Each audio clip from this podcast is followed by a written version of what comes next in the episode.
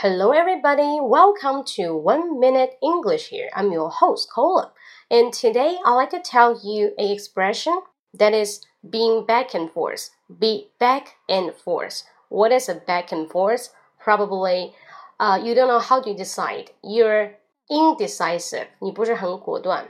You're considering you have, you have two minds.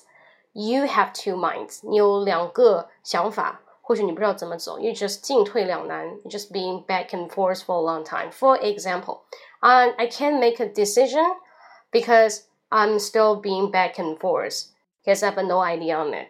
Being back and forth, we can also use in a relationship.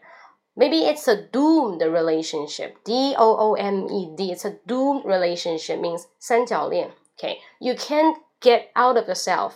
You can't get out of yourself. 你不能把自己脱离出来. So we can say it's a doomed relationship being back and forth. It's a doomed relationship being back and forth. 进退两难 because you don't know how to make a choice on two guys, but it's only one type of for you. OK，所以说 back and forth 你可以用在比较犹豫的情况，你不要直接说 I'm hesitated, I'm hesitated。